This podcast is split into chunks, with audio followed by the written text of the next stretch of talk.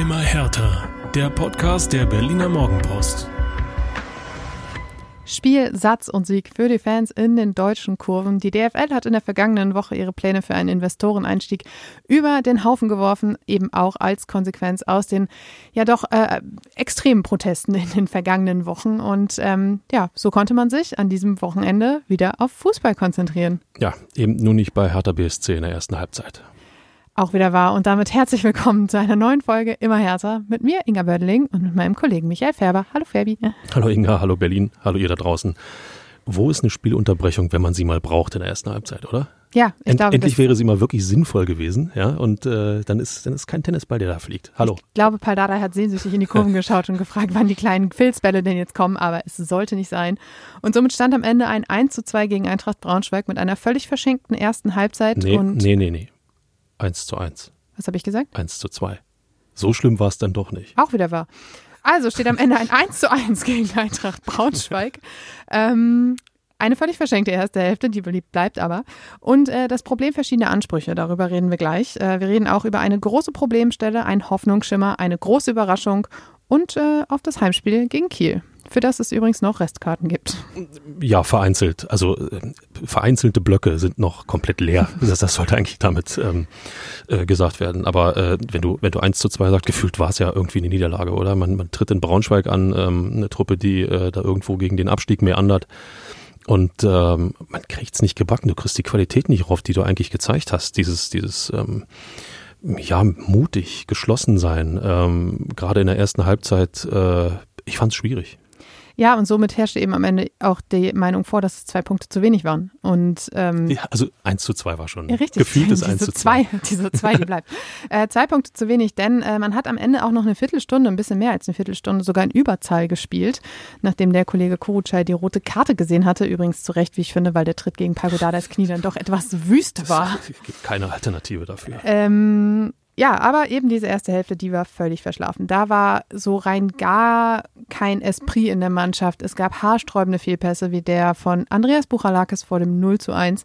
Ähm, völlig ohne Not einen Pass von Tjag Ernst an den Gegner weitergeleitet. Wirklich völlig ohne Druck und, und Stress. Und ja, Fabio Kaufmann nutzte das dann eben zum ersten Tor für die Braunschweiger. Und äh, da dachte man sich schon, ei, ei, ei, ei, ei.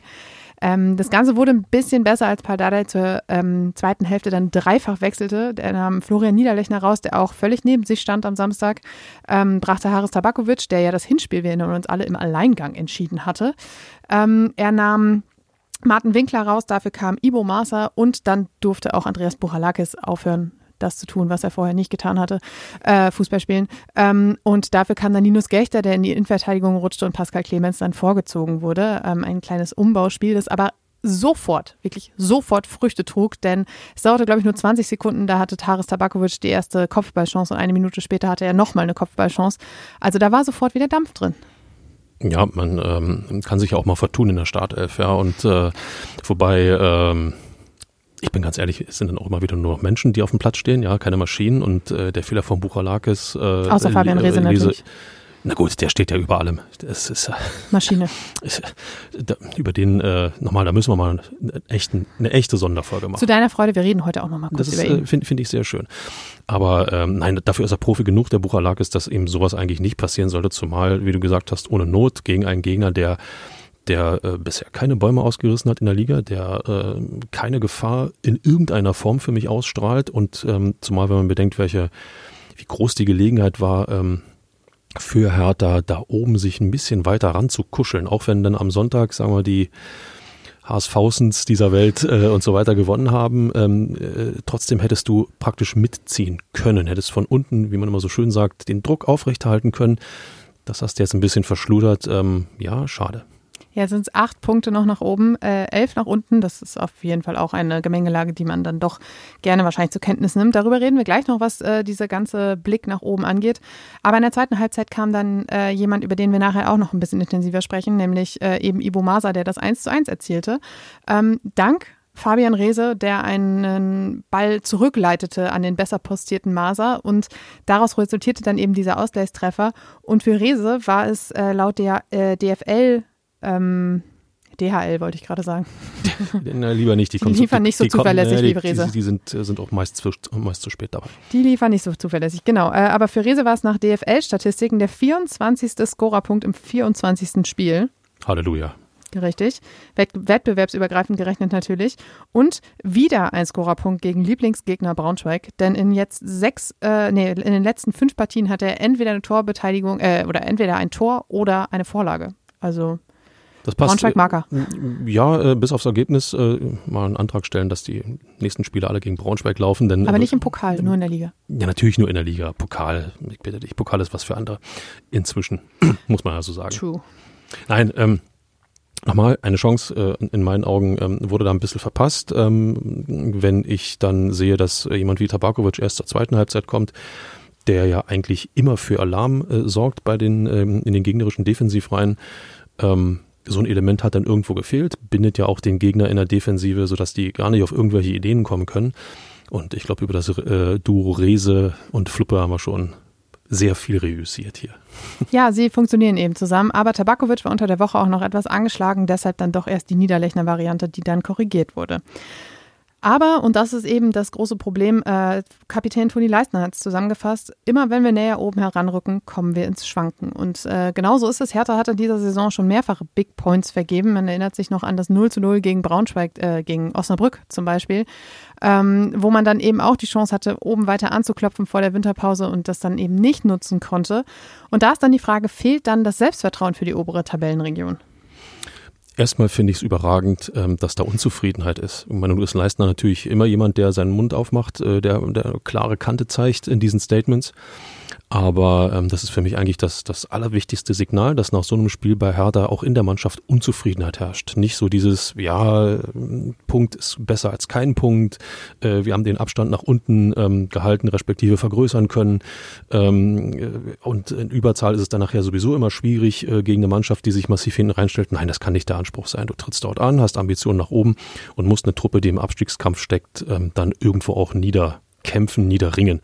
Diese Unzufriedenheit, finde ich, ist schon erstmal eine ganz wichtige Botschaft. Hertha will mehr. Ja? Das stimmt, aber genau da sind wir ja eigentlich beim entscheidenden Problem. Und zwar habe ich ein bisschen drüber nachgedacht am Wochenende, dass Paul Dada ja nicht müde wird, in den letzten Wochen darüber zu reden, dass man ähm, nie davon gesprochen hat, aufsteigen zu wollen, dass es ein Umbruchjahr ist, dass man das nicht angreift und dass man sich erstmal stabilisieren muss. Wenn du jetzt von deinem Arbeitgeber vorgelebt bekommst, dass es okay ist, im Mittelfeld zu sitzen, gibst du dann so viel ähm, mehr, als wenn du eben da schon angekommen bist. Wenn du von dem Projekt überzeugt bist, dann wirst du alles daran setzen, dass dieses Projekt stattfindet und zum Erfolg gebracht wird. Insofern, ähm, da gibt es ja zwei Ebenen. Ja, es macht ja keinen Sinn, aus äh, Hertha BSC-Sicht nach außen zu dokumentieren, hallo, ihr Piepen da vorne, wir kommen jetzt mit Gewalt und wir werden in jedem Fall aufsteigen. Dann wirst du scheitern, wenn es blöd läuft. Und dann stehst du ganz dämlich da. Ähm, wir erinnern uns noch an den Start, äh, der in fünf Spielen, was, zwei Punkte, ein Punkt. Ich habe es Gott sei Dank schon wieder lang genug du vergessen. in der Rückrunde? Oder? Nein, nein, grundsätzlich. grundsätzlich. Ach so, äh, ja, da war es am vierten Spieltag der erste Sieg. Genau, worauf ich hinaus will, ist, wie schnell Dinge passieren können, die in die verkehrte Richtung gehen. Trotzdem musst du intern ja den Glauben schüren. Du kannst ja nicht sagen, wir haben jetzt elf Punkte nach unten. Das ist ein, ist ein sehr ordentliches Polster. Das sind vier Spiele, die du Vorsprung hast, bei jetzt noch zehn, elf, elf Spielen, genau, die zu absolvieren sind. Ähm, äh, äh, heißt das, dass, der, dass die Konkurrenz erstmal schon mal vier Spiele mehr gewinnen muss als du selber. Darauf kann man sich natürlich ausholen und sagen, komm, leichtes Austrudeln, die Saison ist zu Ende. Dafür ist keiner Profi, dafür ist keiner Sportler. Natürlich musst du intern das Feuer hochhalten und auch immer wieder zeigen, Jungs, guckt mal, erlaubt es euch. Nicht zu viel, aber erlaubt es euch mal. Wenn ihr mal die aus Versehen auf die Tabelle schaut, ist nicht weit bis nach oben. Ich glaube aber, das sind auf jeden Fall so Spieler wie Fabian Reese, der ja eben auch nicht müde wird, vom Aufstieg zu sprechen. Von der ein oder andere Spieler, der eben auch sagt, da oben ist noch was drin und wir können das vielleicht noch schaffen. Weil das ist ja genau das, was du sagst. Wenn du als Leistungssportler antrittst, um Zweiter zu werden, hast du deinen Beruf auch irgendwie so ein bisschen verfehlt. Es sei denn, in der Bundesliga oder in der zweiten Liga, dann ist okay. Aber ähm, es ist, du gehst in kein Spiel und sagst, heute wäre ein Unentschieden schön oder ach, wir könnten heute auch mal verlieren. Es sei denn, es ist zu deinem eigenen Vorteil. Ja, aber nee, was heißt, wenn, du verlierst zu deinem eigenen Vorteil? Das kann ja eigentlich nie äh, zu, zu einem Vorteil sein, ansonsten du hast irgendwelche Wetten laufen und ja, dann, wird, dann wird sowieso schwierig. Oder du bist in irgendeiner Gruppenphase, in der dann die Postierung besser wäre für den nächsten Gegner. Keine Ahnung, irgendwelche taktischen und strategischen Denkweisen. Ja, äh, nee, da bin ich grundsätzlich äh, anders unterwegs. Äh, du verlierst auch in, in, bei großen Turnieren in Gruppenphasen oder sagst, du schluderst dir ein Unentschieden zurecht, damit du den nicht, tust du nicht. Jeder Sieg stärkt das Selbstvertrauen, jeder Sieg dokumentiert an die Konkurrenz, wir sind da, wir haben diese Qualitäten, nehmt euch in Acht vor uns.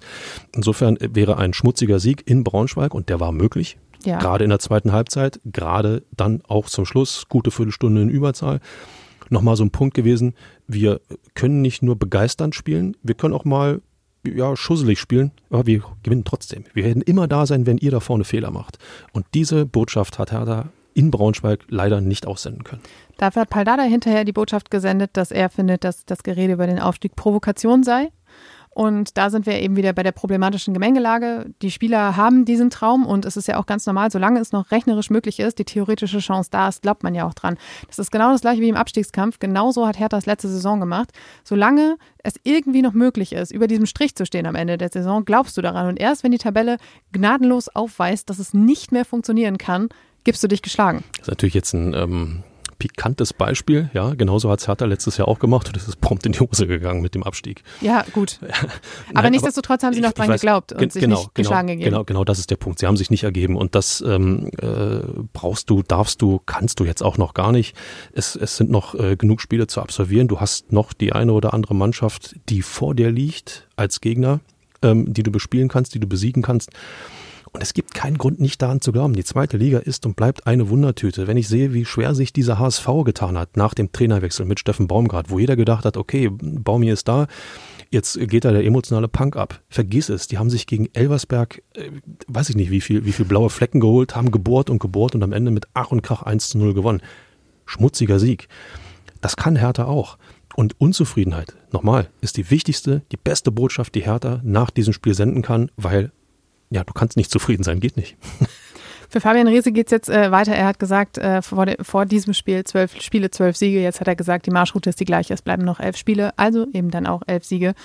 Ähm, ja, das Ganze dann äh, in der Fortführung am Freitag. Ähm, bevor wir darauf kommen, äh, schauen wir aber nochmal auf ähm, zwei, drei Protagonisten dieses Spiels. Und ähm, ich habe hier, habe sie hier so in unserem Skript so nett und freundlich als die Doppelsechs des Grauens bezeichnet. Ja, demnächst beim RTL. Aber es ist ja einfach so, ähm, Andreas Buchalakis und Ayman Barkok haben im Moment einfach nicht so das Momentum auf ihrer Seite, wie man so schön sagt. Haarsträubender Fehlpass von Buchalakis vor dem 0 zu 1. Ähm, Barkok mit schwächendem Spielaufbau, mit Unsicherheiten in Zweikämpfen. Ähm, Buchalakis noch mit weiteren Ungenauigkeiten, auch nicht zum ersten Mal in dieser Saison. Er hatte schon in der Hinrunde eine Schwächephase. Und äh, nach dem 0 zu 0 gegen Rostock ähm, saß er dann fünf Spiele lang auf der Bank, war nur Wechseloption, einmal sogar gar nicht im Spiel. Und ähm, ja, das ist dann eben so ein bisschen das Problem, dass er nicht zuverlässig diese, diese Leistung abrufen kann, die man sich von ihm erhofft hat, und zwar diese Stabilität, diese Öffnung nach vorne. Dabei ist er einer mit äh, derjenigen bei Hertha mit der besten Passquote. Er hat 85 Prozent Passquote. Das ist nicht wenig.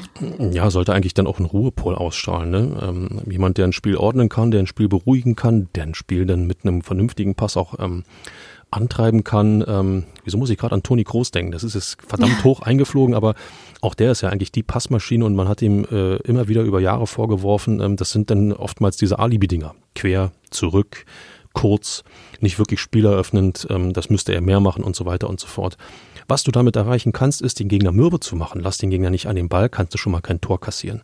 Ähm, Fehlpässe klammern wir jetzt mal aus. Die müssen wir ja ausklammern. Und insofern äh, diese ähm, Sicherheit, die er der Mannschaft geben kann, dass er, dass ihm das nicht gelingt, ist, glaube ich, das größte Rätsel in dieser Causa. Im Umkehrschluss ist es ja sogar so, dass der Gegner ihn als Unsicherheitsfaktor ausmacht und ihn häufiger anläuft, weil er dann eben das Gefühl hat, dass er da dann noch was rausholen kann.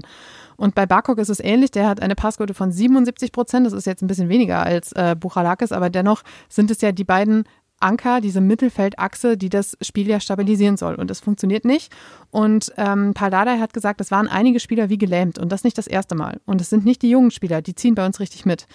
Ähm, da sind andere Spieler, die jetzt helfen müssen. Und das sind, er nimmt ja genau die in die Verantwortung. Die haben Erfahrung, die sollten dieser Ruhepol sein und sie sind es nicht. Und da ist natürlich jetzt die Frage, welche Alternative du hast. Na gut, dass die jungen Spieler sich natürlich zeigen wollen und sich für mehr empfehlen, vor, äh, empfehlen wollen, äh, sagen wir, ist völlig klar. Ansonsten ähm, hätten auch sie den Beruf verfehlt. Das ist das eine. Und ähm, ich bin dann wieder bei dem, das ist eine Provokation, äh, äh, die Paul Dardai empfindet, wenn man, wenn man Hertha BSC mit dem Aufstieg in Verbindung bringt. Die Frage ist für mich, inwiefern kann er intern das Signal so senden, dass eigentlich alles möglich ist, man aber nicht überdrehen sollte mhm. und trotzdem nach außen diesen, ich nenne ihn mal Schein wahren, hey, wir sind bloß im Umbruch, ja, fangt nicht an, uns mit irgendetwas, so nach dem Motto, hallo Öffentlichkeit, nehmt uns mal von der Platte runter, damit wir ganz entspannt so um die Ecke dann vielleicht doch noch einbiegen können. Das zu moderieren, das zu, zu managen, ist verdammt schwierig, aber ähm, du musst intern jedem das Gefühl geben, was noch möglich ist, dass noch etwas möglich ist. Buchalakis, glaube ich, hat schon äh, in Griechenland in Derbys gespielt, äh, wo es äh, dermaßen hitzig, hitzig, dermaßen hoch herging, dass du einen klaren Kopf brauchst, dass du, dass du funktionieren musst.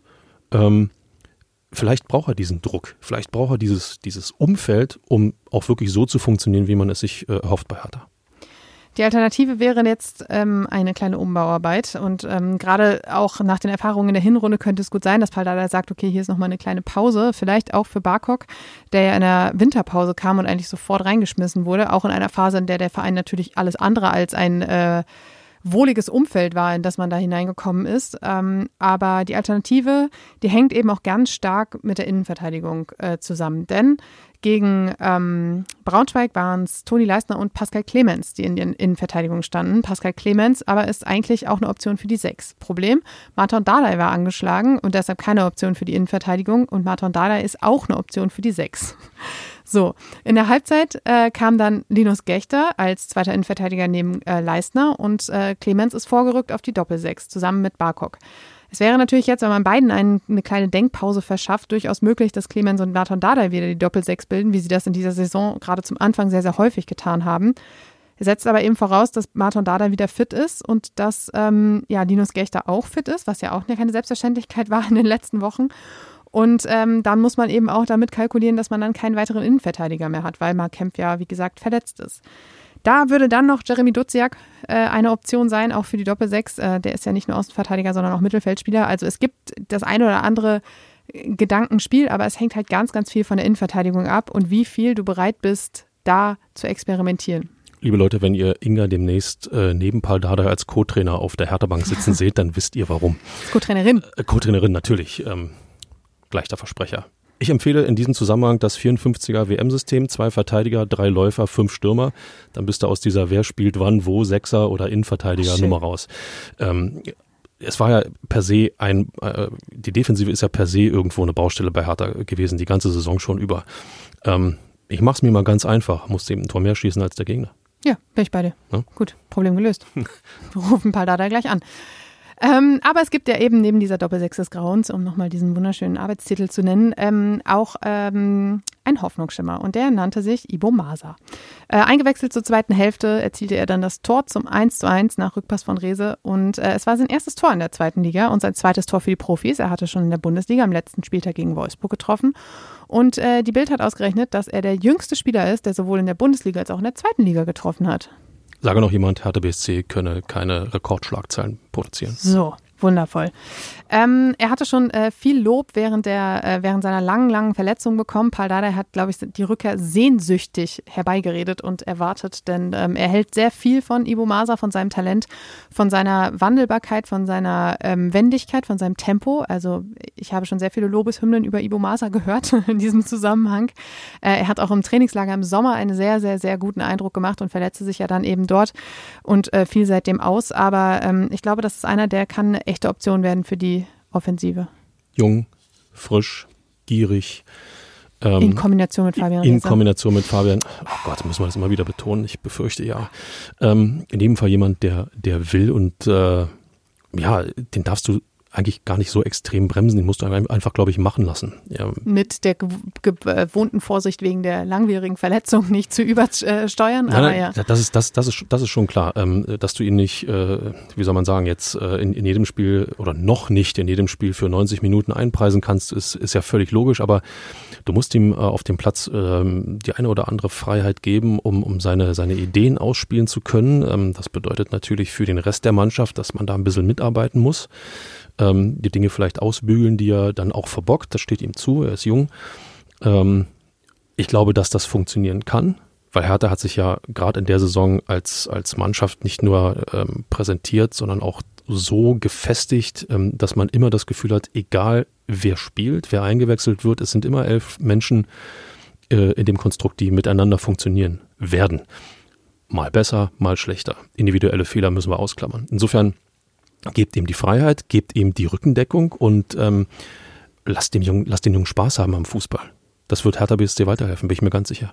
Auf der 10 fühlt er sich offenbar am wohlsten und äh, da kann er eben auch von der Zusammenarbeit mit Fabian Reese profitieren und äh, damit sind wir dann auch schon beim nächsten Thema, nämlich bei Fabian Reese, der am Donnerstag äh, relativ überraschend seinen Vertrag vorzeitig um zwei Jahre bis 2028 verlängerte. Ähm, das führte zu Jubelstürmen in den sozialen Netzwerken, nachdem ähm, das Herz schon kurz stehen geblieben war, denn ähm, Hertha postete ein Video von Fabian Reese, wie er sich vor der Ostkurve verbeugte. Darüber stand, danke für deinen Einsatz, Fabi. Äh, viele waren so, what? Abschied? Was passiert hier? Sechs oder ich glaube sieben Minuten später postete man dann ein zweites Video mit Fabi hat einen Traum und da hat er dann dieses Trikot mit der Nummer 2028 hochgehalten und äh, da spätestens dann war allen klar Verlängerung. Ähm, Jetzt ist es so, dass äh, er nochmal deutlich hinterlegt hat, dass er den Traum vom Bundesliga-Aufstieg hat, aber dieser vorzeitig verlängerte Vertrag ist natürlich keine Garantie dafür, dass er im Sommer auch bleibt. Es gab Angebote, beziehungsweise vielleicht noch keine Angebote, aber die ersten dann doch ähm, ernsten Interessenten für ihn, ähm, dadurch, dass er sich dann aber ähm, ja nicht verletzt, aber dadurch, dass er nicht trainieren konnte und äh, mit den schlechten Blutwerten nach seiner Corona-Infektion erstmal rausgenommen wurde, hatte sich ein Winterwechsel dann auch sowieso erledigt. Aber im Sommer ist so ein Abgang natürlich trotzdem möglich, sollte Hertha nicht aufsteigen, weil wir alle sehen Woche für Woche, dass er Qualitäten hat, die in der zweiten Liga nicht ähm, unbedingt Standard sind. Ich sage, er bleibt. Mhm. Und zwar aufgrund dieses Vertrages, den er unterzeichnet hat und aufgrund der Ankündigung mhm. durch ihn für diesen mhm. Vertrag. Das war jetzt verquastes Deutsch. Also ich beziehe mich da auf das Video, was über die sozialen Netzwerke ging. Er glaubt an unseren Traum. Wie hat er gesagt? Ich glaube an unseren Traum. Ja. Ähm, das hat er mit einer, wie ich finde, sehr großen Überzeugung getan. Das haben schon viele andere vor ihm auch getan. Das ist richtig. Viele Grüße an Maximilian Mittelstädt in diesem Moment. ja, äh, aber Fabian Reese ist jemand, der steht zu seinem Wort. Das hat er in der vergangenen, im vergangenen Sommer getan. Ähm, er hat Hertha BSC zugesagt gehabt. Hertha ist dann abgestiegen und er ist ja, ähm, sagen wir mal, hatte sich für Hertha entschieden, um dann auch den Schritt in die Bundesliga zu tun. Hertha ist abgestiegen, er kam trotzdem zu Hertha BSC und hat Hertha, ähm, äh, ja, man kann sagen, die Treue gehalten. Ich glaube, das, was er jetzt hier erlebt in Berlin, erstens seine sportliche Leistung, zweitens die Zuneigung der Fans und drittens die Möglichkeit, ähm, auch sich als Persönlichkeit zu präsentieren. Punk auf dem Platz, klar und strukturiert in seinen Aussagen abseits des Platzes. Das weiß er sehr, sehr zu schätzen. Ähm, Fabian Reese, so habe ich ihn kennengelernt, so schätze ich ihn ein, weiß, woher er kommt. Und das wird er nicht für ein, für ein ähm, belangloses Ich glaube an unseren Traum und gehe im Sommer dann trotzdem, keine Ahnung, nach Leverkusen, ähm, hm. fällt mir jetzt gerade spontan ein, ähm, das wird er nicht wegwerfen. Was dann in der Winterpause danach passiert oder dann im Sommer 2025 steht auf einem völlig anderen Blatt. Ich glaube aber, dass er mit Hertha BSC das weiter aufbauen möchte, was sich jetzt entwickelt hat. Und deswegen wird er in diesem Sommer bleiben. Meine Meinung. Sollte das nicht äh, passieren, hätte Hertha jedenfalls äh, alle Argumente auf äh, der eigenen Seite, um die Ablösesumme in die Höhe zu treiben. Ähm, mir geht es aber ähnlich wie dir, das so hochtrabend anzukündigen und dann im Sommer zu gehen, das passt nicht so richtig zu Fabian Reese, wie wir ihn jetzt alle kennengelernt haben. Ähm, er passt irgendwie gefühlt auch besser in diese Stadt als jeder andere, der hier so rumläuft. Und ähm, er hat auch mehrfach signalisiert, dass er diese Rolle der Identifikationsfigur, die er sehr, sehr schnell bekommen hat, auch auszufüllen weiß und dass er auch um die Verantwortung weiß, die diese Rolle mit sich bringt. Das Schöne ist, er füllt diese Rolle ja aus, ohne sich in den Vordergrund zu stellen. Genau. Er lebt ja, ähm, er glaubt an diesen Traum, indem er seinen eigenen Traum lebt, nämlich als, als, als Anführer einer Mannschaft voranzugehen und trotzdem immer wieder seine Mitspieler in Szene zu setzen, immer wieder die Leute mitzureißen. Und ähm, das nochmal, das, das wirfst du nicht weg. Wenn er diese Qualität hätte, um in der Bundesliga automatisch anzudocken, dann wäre er im vergangenen Sommer nicht zu Hertha BSC gekommen. Er wird das weitermachen. Er wird sollte der Aufstieg in diesem Jahr äh, nicht klappen, hallo Paul Dardai, bitte übernehmen Sie, wird er versuchen, als, als Anker einer neuen Mannschaft zu funktionieren. Und du hast es angeschnitten, Hertha BSC hält alle Zügel in der Hand. Das ist vielleicht in dem Zusammenhang auch eine ganz entscheidende Botschaft. Ähm, man ist Herr über seinen wichtigsten Spieler und nicht mehr abhängig davon, wer hat den größeren Geldkoffer. Richtig. Ähm, zum Abschluss dieser Causa noch ähm, die, der Instagram-Post von Reses Freundin Johanna, die geschrieben hat, Hauptstadtherzen entflammt. Das klingt doch auch nach einer etwas Pösi. längerfristigen Geschichte. Echte Pösi. Ja, Fabi, schauen wir nochmal voraus auf das nächste Spiel am Freitagabend 18.30 Uhr gegen Holstein Kiel. Ähm, das Hinspiel, da gab es ein 3 zu 2 mit einem Last-Minute-Rese. Wir erinnern uns alle daran gegen seinen ehemaligen Club. Die Bilanz, ähm, die ist abgesehen von diesem Spiel in der Hinrunde schon ziemlich veraltet. Äh, da hat man, glaube ich, in den 80ern zum letzten Mal gegeneinander gespielt. Äh, zehn Spiele, sieben Siege und drei Niederlagen. Es gab noch kein Unentschieden. Ich bin mir sicher, dass Hertha auch darauf verzichten könnte, je nach Spielverlauf zumindest, äh, auf diese Premiere. Ähm, Kiel ist äh, Tabellenzweiter hat sich am Wochenende ein episches Topspiel mit St. Pauli geleistet. Das Ganze ging am Ende 3 zu 4 aus, obwohl St. Pauli zwischendurch schon 3 zu 0 geführt hatte. Ähm, ja, und Kiel für, äh, liegt jetzt noch ein Punkt vor dem Hamburger SV. Das zeigt, Kiel wird nach Berlin kommen mit Schaum vorm Mund. Sie werden aber auch mit der Qualität kommen, ähm, die sie St. Pauli haben spüren lassen. Das muss Hertha BSC wissen. Ähm, das heißt, Defensive verstärken. Jetzt sind wir wieder bei dem Problem, was wir vorhin hatten. Aber jetzt kommt ja das Positive. Es wird Räume geben. Kiel kommt hierher, um zu dokumentieren, wir sind Aufstiegsmitfavorit. Das wollen sie zeigen. Das müssen sie zeigen, weil ansonsten rutschen sie, wenn sie es nicht tun, aus Versehen doch mal aus den Aufstiegsrängen und da dann wieder reinzurutschen, wissen wir alle, ist verdammt schwer. Insofern wird Kiel hier abliefern wollen. Und da ist wieder das Spiel für Hertha BSC. Ich sag mal, hinten dicht und vorne hilft der liebe Gott in Person von Fabian Reese. Ähm, Klingt, und Tabakovic. Und Tabakovic. Klingt so einfach, aber die Chance, etwas zu erreichen gegen einen Tabellenzweiten, ist riesengroß. Und damit gleich auch dieses Signal, was man in Braunschweig verpasst hatte, am kommenden Freitag zu senden. Aufstiegsrennen, wir sind auch noch da. Ähm, mir tut Paldada ein bisschen leid, sollte ein Sieg gelingen, wird er natürlich mit diesen Fragen konfrontiert werden. Insofern ähm, bin gespannt. Du hast gerade davon gesprochen, dass noch, dass dann Räume entstehen. Es entstehen auch Räume oder es gibt, es gibt noch Räume auf den Tribünen. Ja. ähm, und zwar äh, habe ich vorhin mal einen Blick ins Ticketportal äh, geworfen und würde sagen, alle, die Freitagabend noch nichts vorhaben und es mit Hertha BSC halten, da wäre doch ein schöner Besuch im Olympiastadion drin. Ich muss äh, ehrlich zugeben, diese 18:30 Spiele am Freitagabend, die mag ich sehr. Ähm, es ist eine schöne Atmosphäre, es ist nachher nicht allzu spät. Man kann sich dann vielleicht noch mit, auf, mit dem einen oder anderen auf ein Bierchen treffen nachher oder sowas. Das heißt, man kommt nicht irgendwie erst um Mitternacht da raus. Ähm, schöne Stimmung, schönes Ambiente, schönes Einläuten des Wochenendes. Ja, und die arktischen Temperaturen sind ja auch weg. So. Also dieses von wegen, oh, minus 10 Grad, da traue ich mich nicht ins Stadion. Nee, es werden dann bloß minus 2 oder. Nein, Muckelig warm also. Äh, so ist es. Warm anziehen, ins Stadion gehen, Hertha BSC unterstützen. Ähm, ich glaube, die Mannschaft ähm, will mehr zeigen, als sie es in Braunschweig getan hat. Insofern, ähm, mir ist nicht bange. Ich werde da sein. Ähm, und wir hören uns dann am 3. März wieder. Das ist ein Sonntag, da dann schon einen Tag eher die neue Folge. Ist ja auch Freitagabendspiel, ist ja auch okay. Ähm, bis dahin würde ich sagen, bedanken wir uns bei euch fürs Zuhören, wünschen euch eine schöne Woche, bleibt gesund und bis zum nächsten Mal.